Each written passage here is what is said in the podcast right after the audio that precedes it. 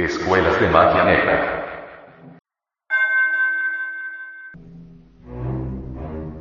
Existen tres tipos de tantrismo. Blanco, negro y gris. Las escuelas de magia blanca se basan en el tantrismo blanco, las escuelas de magia negra se basan en el tantrismo negro. Las escuelas de tantrismo gris son incoherentes, vagas, imprecisas, pero conducen al iniciado hasta el tantrismo negro. Entiéndase por tantrismo blanco la conexión sexual sin eyaculación seminal. Entiéndase por tantrismo negro la conexión sexual con eyaculación del semen. Entiéndase por tantrismo gris, la conexión sexual en la que a veces existe eyaculación del semen y a veces no existe eyaculación del semen. Las escuelas de regeneración prohíben la eyaculación del semen. Las escuelas de magia negra no prohíben la eyaculación del semen y hasta justifican a su manera dicha eyaculación, con frases y sentencias religiosas. Los iniciados de las escuelas tántricas trabajan con el hidrógeno Si-12. Este es el hidrógeno del sexo. Dicho hidrógeno se procesa en el organismo humano de acuerdo con la ley de las octavas musicales desde el Do hasta el Si. Todo organismo humano se gesta entre la matriz. Dentro de las notas Do, Re, Mi, Fa, Sol, La, Si. El verbo, la música, origina toda creación. El hidrógeno sexual Si-12, después de procesarse inteligentemente dentro del organismo humano, puede mediante el Sahamaituna sin eyaculación del semen, recibir un shock adicional, que lo colocará en la nota Do de una segunda octava superior. Entonces después de saturar íntegramente todas las células orgánicas, cristalizará en la forma espléndida de un cuerpo independiente, luminoso y resplandeciente. Ese es el cuerpo astral de los adeptos y ángeles de la gran logía blanca, el cuerpo solar. Los seres humanos comunes y corrientes no tienen cuerpo astral. Solo tienen el cuerpo molecular de los profanos, el cuerpo de deseos mencionado por Max Heindel. En ese cuerpo se viaja durante el sueño y después de la muerte. Dicho cuerpo reemplaza por ahora al cuerpo astral y es un cuerpo frío, lunar, fantasmal, femenino, lunar. Realmente el cuerpo astral es un lujo que muy pocos pueden darse. Necesitamos transmutar el plomo en oro. Necesitamos transmutar la carne y la sangre de nuestro cuerpo físico en cuerpo astral. Eso solo es posible con el hidrógeno Si-12. El cuerpo astral debe reemplazar al cuerpo físico, y lo reemplaza de hecho. El cuerpo astral, está controlado por 24 leyes y es claro que su alimento básico es el hidrógeno 24.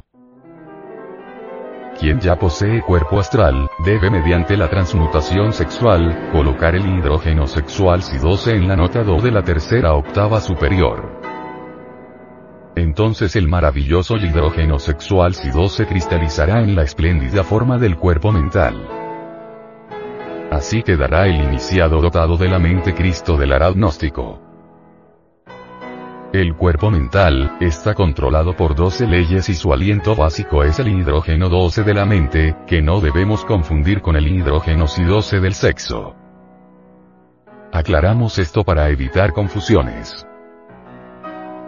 La mente del agnóstico resplandece maravillosamente en el mundo del fuego universal. Es la mente que realiza maravillas y prodigios. Es la mente que puede hacer milagros. Todo iniciado en posesión de un cuerpo físico sano y de un cuerpo astral, y de un cuerpo mental, debe mediante la suprasexualidad sin eyaculación del semen, darle un shock adicional al hidrógeno sexual sí. 12 para pasarlo a la nota Do de una cuarta octava superior, que producirá la cristalización del hidrógeno sexual si 12 en la forma del cuerpo de la voluntad consciente. Al llegar a estas alturas, ya poseemos los cuatro cuerpos sagrados. El cuerpo de la voluntad consciente es el cuerpo causal del que habla la teosofía, suponiendo equivocadamente que ya lo poseen todos los seres humanos, cuando en realidad solo los adeptos de la gran logía blanca lo poseen. Dicho cuerpo está controlado por seis leyes y su aliento básico es hidrógeno 6. Solo quien posea realmente los cuatro cuerpos de perfección, puede encarnar su mónada divina, su divina triada inmortal, que es el Padre, Hijo y Espíritu Santo. Un hombre así es un hombre de verdad, un maestro de misterios mayores de la gran logía blanca. Un adecto blanco es pues la cristalización positiva del hidrógeno sexual Si12. Empero, tenemos que aclarar que existen cristalizaciones negativas, la de los adeptos de la magia negra. Ellos también trabajan con el hidrógeno Si-12. Ellos tienen ritos tántricos negros sexuales. Ellos eyaculan el licor seminal durante la conexión sexual. Ellos también imprimen shocks adicionales al hidrógeno sexual Si-12, que los coloca en octavas musicales inferiores a la de este mundo físico en que vivimos. Entonces cristaliza el hidrógeno sexual Si-12 en la forma del cuerpo de deseos, robusteciendo y desarrollando con todos sus poderes tenebrosos, sumergidos, diabólicos. Cuando un iniciado que anhela regenerarse descubre que su cristalización como adecto ha sido negativa, debe disolver su cristalización a voluntad y esa es una operación terriblemente dolorosa. Cuando no disuelve su cristalización a voluntad, tiene que ingresar al reino mineral bajo la superficie de la corteza terrestre, donde involuciona en el tiempo, pasando por los reinos animal, vegetal y mineral, hasta desintegrarse totalmente. Este es el abismo y la muerte segunda. Los tenebrosos del subú tienen un procedimiento fatal para recoger el semen cargado de átomos femeninos de entre la misma vagina de la mujer. Así es como los adeptos de la mano izquierda pretenden mezclar átomos solares y lunares con el propósito de despertar el kundalini. Las intenciones son buenas, pero el procedimiento es malo, porque el semen derramado está cargado de átomos del enemigo secreto. Las malas consecuencias de semejante procedimiento son el despertar negativo del kundalini, y la cristalización negativa del hidrógeno sexual Si-12. En el mundo occidental las escuelas de tantrismo negro se apantallan con el Cristo y con los evangelios. Hablan cosas inefables, bendicen y derraman místicamente el semen. Son millares las escuelas que parecen más blancas que la nieve y son más negras que el carbón. Lo más difícil es reconocer las escuelas negras. Sus instructores tenebrosos siendo diablos parecen Cristos vivientes y como es apenas natural, fascinan a sus feligreses. Uno se asombra al escuchar a esos lobos vestidos con piel de oveja. Por lo común son equivocados sinceros y señores de muy buenas intenciones. Hablan cosas inefables y hasta se vuelven caritativos y santurrones.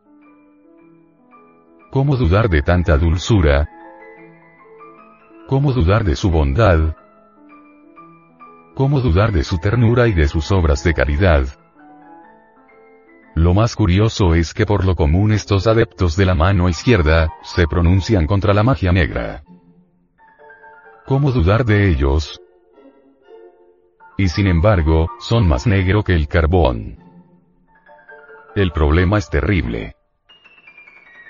Existen escuelas negras que practican con mente en blanco quieren mente en blanco sin saber budismo zen, sin haber ensayado jamás con un koan, sin haber estudiado a fondo la ciencia del pratyahara y la ley de la bipolaridad mental sin conocer la ley por la cual la esencia de la mente se libera de entre la botella de las antítesis, para mezclarse con la mónada y llegar al satori, iluminación. Los fanáticos de dichas escuelas negras creen que eso de la mente en blanco es algo así tan fácil como soplar y hacer botellas, y esperan que la gran realidad entre en ellos para arrojarles fuera las entidades animalescas, bestiales, que constituyen el yo pluralizado. quieren que la divinidad entre en ellos sin tener los vehículos solares, dichos vehículos solo los tienen aquellos que han trabajado intensamente con el hidrógeno sexual SI-12. Intentar encarnar la gran realidad sin poseer los vehículos solares, es como querer ensillar antes de traer las bestias. Los fanáticos de dichas escuelas quieren volver conscientes del subconsciente sin tomarse la molestia de disolver el yo, ni de trabajar con el hidrógeno sexual SI-12. Uno se horroriza viéndolos caer al suelo echando espuma por la boca, presos de espantosos ataques epileptoides. Son posesos que creen que van muy bien. Abundan estas víctimas en el subud, así como en todos los centros espiritistas, cherencistas, etc. No quieren esos pobres fanáticos de las escuelas negras, darse cuenta que todavía son embriones, que todavía no tienen cuerpo astral, que solo tienen el cuerpo lunar frío, fantasmal, y que si en el mundo físico son hombres aparentemente, en la región molecular son mujeres soñadoras, subconscientes, frías, fantasmales. Ignoran esos pobres débiles que todavía no tienen cuerpo mental, que solo tienen el yo mental pluralizado, legión de diablos, que usa como vehículo al cuerpo lunar. Ignoran esos pobres tontos que todavía no tienen el cuerpo de la voluntad consciente, y que solo poseen la fuerza del deseo lunar. Esos fanáticos tenebrosos se creen semidioses y creen que la divinidad puede manifestarse a través de gentes que todavía no tienen los cuerpos solares. Los magos negros son lunares 100%. Nosotros debemos liberarnos de influencia lunar egoica y convertirnos en seres solares, angelicales. Nosotros debemos trabajar con el hidrógeno Si-12, transmutándolo de acuerdo con la ley de las octavas para tener los cuerpos solares y convertirnos en seres solares.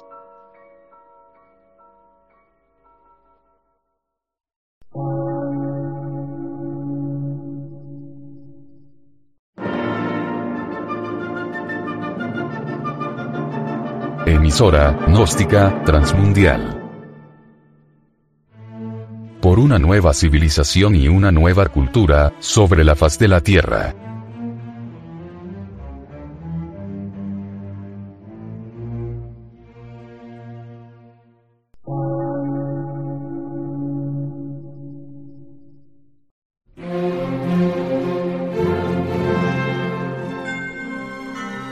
Medio de radiodifusión. Científico, artístico, místico y filosófico. De la Asociación Colombiana de Centros de Estudios Gnósticos, Antropológicos, Psicológicos y Culturales. A. C.